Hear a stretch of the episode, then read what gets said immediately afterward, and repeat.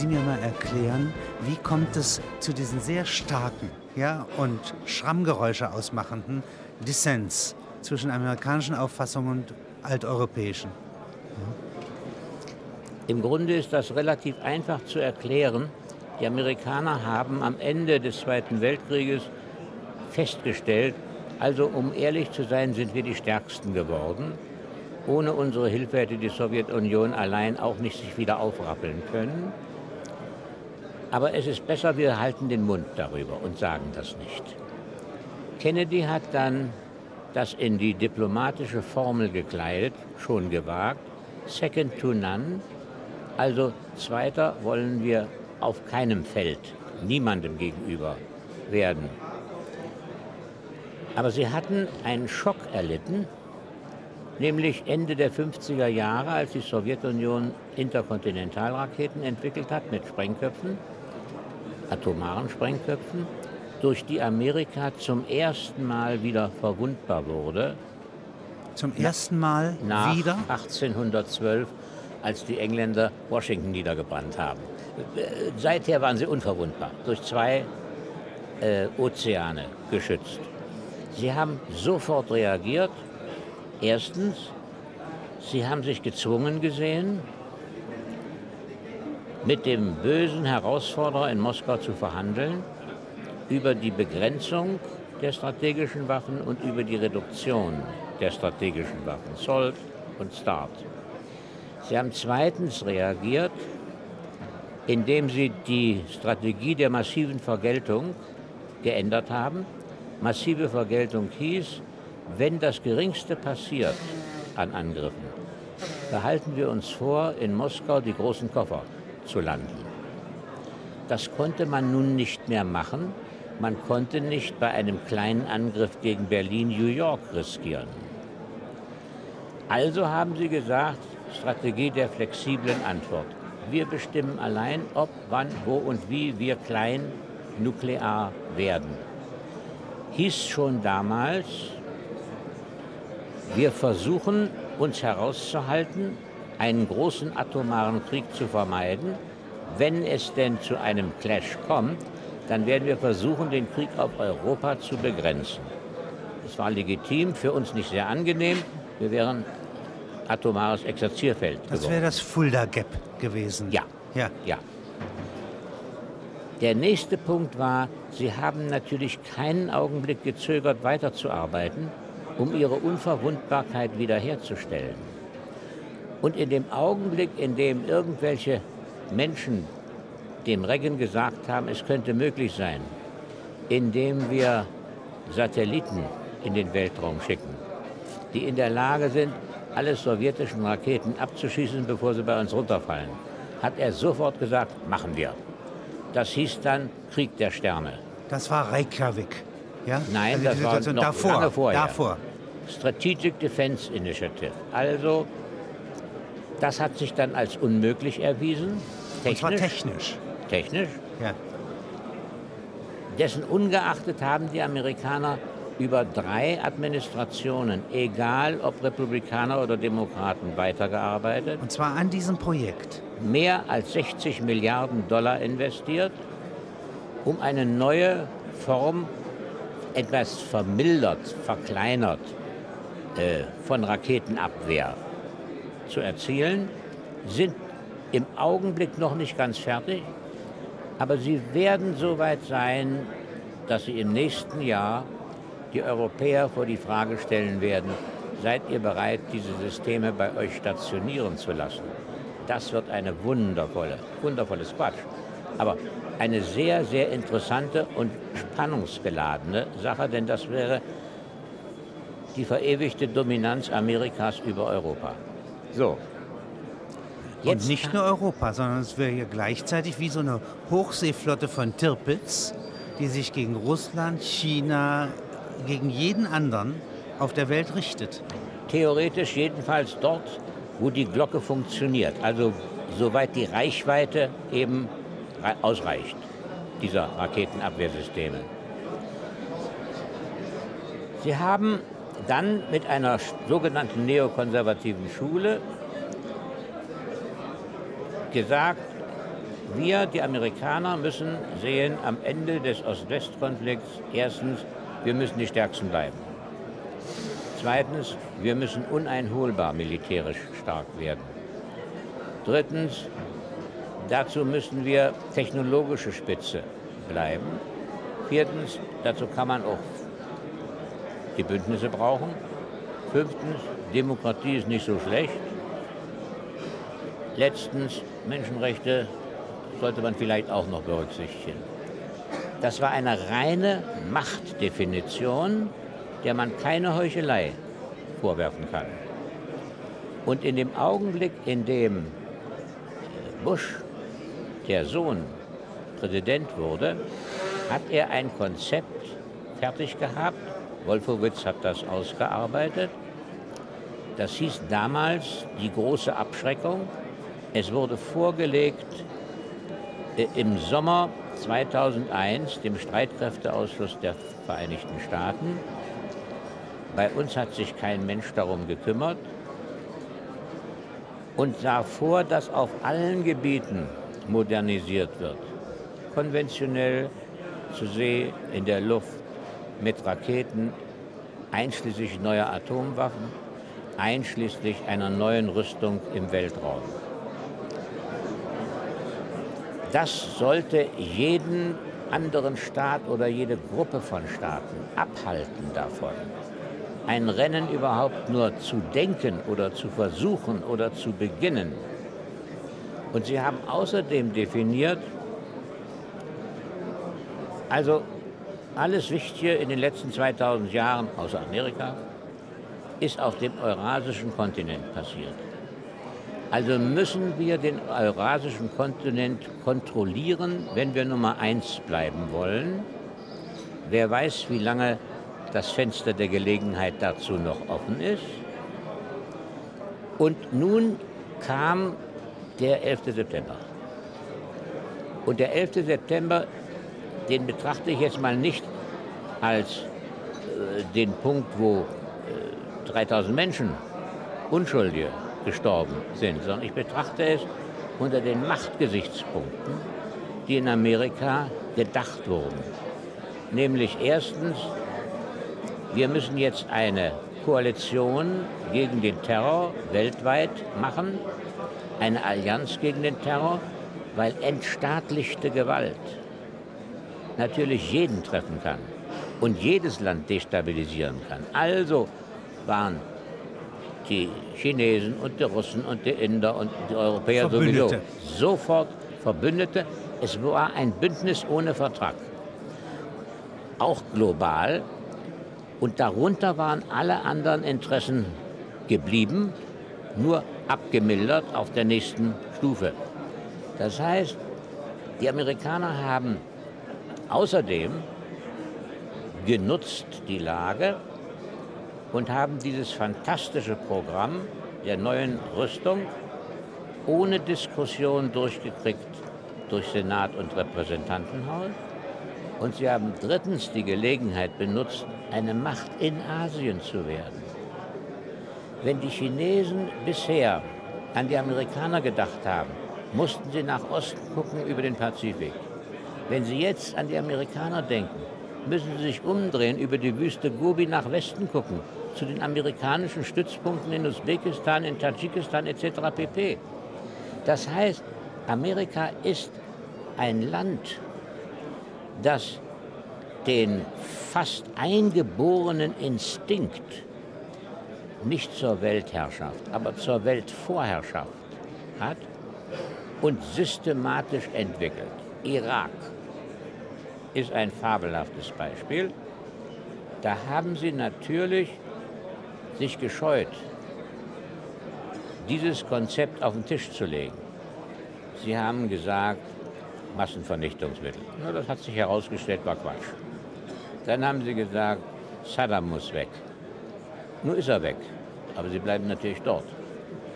Sie haben gesagt, wir treffen die Zusammenarbeit zwischen Irak und Al-Qaida, hat sich herausgestellt. Die gibt es gar nicht, möglicherweise. Im Ergebnis Amerikanisch, des amerikanischen Krieges sind jetzt Al-Qaida-Leute nach dem Irak gekommen.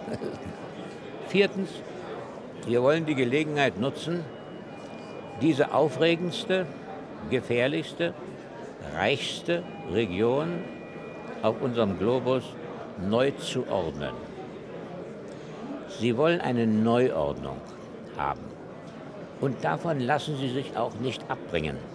Sie lassen sich nicht abbringen dadurch, dass sie im Irak Schwierigkeiten haben. Niemand soll glauben, dass das also irgendwie im Wesentlichen aufhalten. Ein bisschen verzögert, aber nicht aufgehalten. Ich warne davor zu glauben, dass das Propaganda ist oder vorgeschoben ist. Das ist tiefe Überzeugung. Auf diesen beiden Polen, Macht und Sendung, Power and Mission, beruht amerikanische Politik. Wenn jetzt ein Präsident ja, äh, dafür ungeeignet scheint, wie zum Beispiel Carter, er ist zu zivilistisch, ja, dann ist das doch eigentlich, da ist doch die Gefahr, dass sich sozusagen ein prätorianisches Regime irgendwann mal bildet und sagt, wir können einen äh, un militärisch unfähigen, dieser Welt Weltvormachtstellung nicht äh, fähigen Präsidenten, den müssen wir ersetzen durch einen anderen. Das kann doch kommen. Natürlich kann das kommen. Aber gucken Sie doch die Geschichte. Wie viele unfähige äh, Kaiser hat Rom verbraucht? Aber die Sache selbst und das Reich voran, und die Vorstellung des Reiches ja. geht weiter. Das ist, äh, als ob die ein, irgendein Gift eingespritzt bekommen hätten, äh, gegen das es keine Abwehrmittel gibt. Das ist Machtwillen, Machtbewusstsein, stärkster sein und bleiben und, und unbesiegbar werden. Und das ist die Frage, was kann Europa eigentlich noch tun? Wo ist ein Raum für Europa angesichts dieses Amerikas? Und ich kann nur sagen, ich kann mir nicht nur vorstellen, ich sehe die einzige Möglichkeit darin, dass Europa sich auf seine Werte besinnt. Und seine Werte, die nicht identisch sind mit den amerikanischen, erstens lebt und zweitens nicht so dämlich ist, zu glauben, es müsste genauso stark werden wie Amerika. Wären wir nicht. Europa ist schwach, war immer schwach. Wir müssen die Stärke des Schwachen entwickeln. Die Stärke des Schwachen ist der Versuch, das Recht des Stärkeren zu ersetzen durch die Stärke des Rechts. Also wir müssen die Vereinten Nationen stärken als Monopol, das die Gewalt legitimieren kann. Amerika braucht das nicht, ist stark genug. Das wird es auch weiterhin machen. Das heißt, die Interessen Amerikas und Europas gehen weiter auseinander. Ich sehe nicht den Punkt, wo das wieder zusammenführt, beziehungsweise zu einem Schulterschluss, wie in Zeiten des Kalten Krieges notwendig war. Schon gar nicht. Denn Amerika hat natürlich eine globale Verantwortung. Europa muss seine Selbstbestimmung seine Selbstbestimmung haben wir gesagt während des Ost-West-Konflikts gegenüber Moskau und gegenüber Washington. Die Sowjetunion ist weg. Die Selbstbestimmung kann also logisch nur noch gegenüber Amerika erreicht werden. Und insofern war es logisch, richtig, historisch unabweisbar, dass zum ersten Mal in der Nachkriegsgeschichte in einer wichtigen Frage Deutschland nicht an die Seite Amerikas getreten einen offenen ist, Dissens ausgehalten hat, sondern an die Seite von Paris. Wir haben zum ersten Mal es geschafft, weil wir waren ja nicht bedroht. Moskau hat uns nicht mehr bedroht. Wir konnten also zum ersten Mal europäisch optieren. Und insofern ist übrigens äh, in, in, in meiner Sicht hat es vier wichtige äh, Kanzler gegeben. Der Adenauer, der die Bindung nach Westen gemacht hat, der Brandt, der die Öffnung nach Osten gemacht hat, der Kohl, der den Instinkt hatte, Europäisch. die Einheit, die Einheit ah. zu nutzen oder die, die Möglichkeit der Einheit zu nutzen. Und Schröder, der zum ersten Mal mit dem Irak die europäische Option für Deutschland geöffnet und gezeigt hat. Wir konnten mit in eine Prozedur der Arbeitsteilung mit, Europa, mit Amerika kommen. Europa kann mit seiner präventiven Diplomatie statt präventiver Militärschläge im besten Falle dafür sorgen, dass Amerika keinen Krieg führen muss. Wir haben durch die europäische Haltung zum Irak, dem islamischen Fundamentalismus, äh, den haben wir zeitweilig sprachlos gemacht, weil die zum ersten Mal gesehen haben, der Westen ist keine geschlossene Front, wogegen wir eine geschlossene islamische Front, sondern es gibt eine amerikanische, westliche, es gibt eine europäische, aber zweifelsfrei auch westliche, andere Haltung, wobei der Papst eine große Rolle gespielt hat. Der Papst ist eben ein Europäer und hat die europäische Haltung deutlich gemacht und dadurch natürlich dazu beigetragen, dass nicht eine christlich-islamische Front aufgebaut werden konnte. Wenn wir das weiter äh, führen, dann werden wir natürlich auch zu Konsequenzen kommen äh, über die Bildung einer europäischen Armee, die anders ausgerüstet äh, sein muss. Wir müssen nicht in der Lage sein, Irakkrieg zu führen, das machen die Amerikaner schon. Aber die, Wofür müssten wir in der Lage sein? Wir müssten in der Lage sein, die Garantien, die wir für Stabilität geben, auch halten zu können. Als Sie im Bundeskanzleramt ja, involviert waren, gab es die Situation, dass zu Silvester ähm, Tito ja, ein Bein äh, hatte, das amputiert werden sollte. Wer? Tito. Ja. Ja, äh, er war eigentlich, also man rechnet mit seinem Tod und damit einer Krise am Balkan. Gleichzeitig marschierten die Russen in Afghanistan ein. Wir hatten damals im Auswärtigen Amt, glaube ich, zwei Referenten, die für Afghanistan zuständig waren. Ja?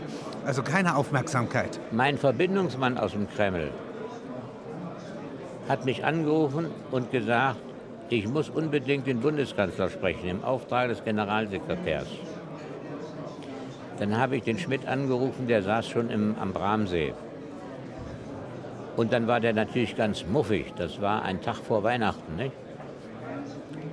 Und dann sind wir hingefahren. Ich habe den am Abend vorher abgeholt und der hört immer Radio und Radio und Radio nichts war. Keine Meldung. Ein bisschen mehr erhöhte Flugtätigkeit hat man über Afghanistan beobachtet. Er sagt, ich verstehe das nicht. Die Amerikaner wissen doch, was los ist. Ich soll den Bundeskanzler vorher unterrichten. Ich komme eigentlich zu spät. Wir sind da schon einmarschiert. Wir haben das schon genommen. Der alte ist schon liquidiert. Der neue ist schon eingesetzt.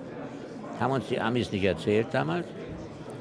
Ähm, und den, derselbe Mann kam ein paar Jahre später zu mir, schön braun gebrannt, und ich fragte, wo haben Sie denn so die Farbe gewonnen? In Afghanistan. Was wollten Sie in Afghanistan? Ich wollte mal selber gucken, wie das da ist. Ich sage, na und? Wir werden bald wieder rausgehen müssen. Und dann brachte er den wundervollen Satz, die sind ja für keine Form des Sozialismus reif. Und das ist mein Punkt für heute. Die werden auch den Rückstand von 300 Jahren nicht in den nächsten 30 Jahren aufholen. Die können den Sprung aus einer alten Gesellschaft in eine demokratische Gesellschaft ohne jede demokratische Tradition überhaupt nicht machen. Weshalb ich es für einen Fehler halte, Demokratie als Ziel dort zu fordern. Irak auch nicht. Wo gibt es denn eine demokratische Tradition im Irak. Null. Selbst in Russland beschränkte sich auf Stolypin. Das war eine Fußnote der Weltgeschichte. Nicht Demokratie. Also wenn die Amerikaner Demokratie wollen, wünsche ich ihnen viel Spaß, wenn sie das mit China versuchen. Also, sondern Rechtssicherheit muss der zentrale Ansatz für den Westen sein. Für die Amerikaner übrigens auch. Sie sagten vorhin, äh, es ist durchaus eine Tugend, schwach zu sein. Ja? Weil man weil es vertrauensbildende Maßnahme hervorrufen kann. Äh, umgekehrt kann man sagen, einen starken Gegner kann man mit militärischen Mitteln als Supermacht überwinden. Ja? Aber was tut man mit einem konfusen und schwachen und nicht zusammenhängenden Gegner, der sozusagen bei Betastung zerbricht? Ja? Diese Schwäche. Also Herr Kluge, ja? zunächst mal, Enthaltsamkeit ist das Vergnügen an den Dingen, die, welche wir nicht kriegen. Ja. Wir werden die militärische Stärke der Amerikaner nie erreichen. Das heißt, wir müssen die, die Stärken unserer Schwäche ausnutzen. Das hat doch das erste Mal fabelhaft funktioniert. Also, als ich dem Kissinger erklärt habe im Herbst 69, was wir wollen, war doch misstrauisch, doch klar. Warum hat er uns machen lassen? Warum ist er uns nicht in den Arm gefallen? Er hätte die ganze Ostpolitik verhindern können. Weil er gedacht hat, es kann ja nichts passieren. Ist doch kein Risiko. Wir stehen mit unserer Macht da, das wissen auch die Russen. Ergebnis, wir haben Helsinki gemacht, wir haben Erfolge gehabt für uns und für die Amerikaner über alles Maß hinaus, war, wenn Sie so wollen, eine Form von Arbeitsteilung. Wir haben unsere Schwäche ausgespielt. Ich sehe nicht, dass man das heute einfach mechanisch machen kann, weil wir hatten damals einen Partner in der Sowjetunion, der hat kühl und verantwortungsbewusst agiert und überlegt und entschieden. Mit wem soll ich denn heute verhandeln? Wissen Sie, wo Bin Laden wohnt? Die Landesgrenzen sind völlig uninteressant. Ja. Ja. Das ist global. Der erste, der das war, ja, war Dr. Mabuse. In dem Roman ja, 1921 ist das ein ähm, Plantagenbesitzer im Bismarck-Archipel, der im Pazifik ja, Plantagen betreut, von den Japanern dort enteignet wird, durch Deutschland durchreist, auf dem Wege nach Brasilien ins Nirgendwo, in den Dschungel, ja, und da noch mal sozusagen die Staatsgewalt herausfordert. Das ist der erste große terroristische Entwurf von Fritz Lang. Ja. Nicht schlecht. Ja, ist nicht schlecht als, Nein, nicht schlecht. als Vorausahnung. Ja. Ja. Ja. Und das ist die eigentliche Schwierigkeit. Und das kann man eben nicht nur mit Militär machen. Nein. Nein, mit was kann man es machen?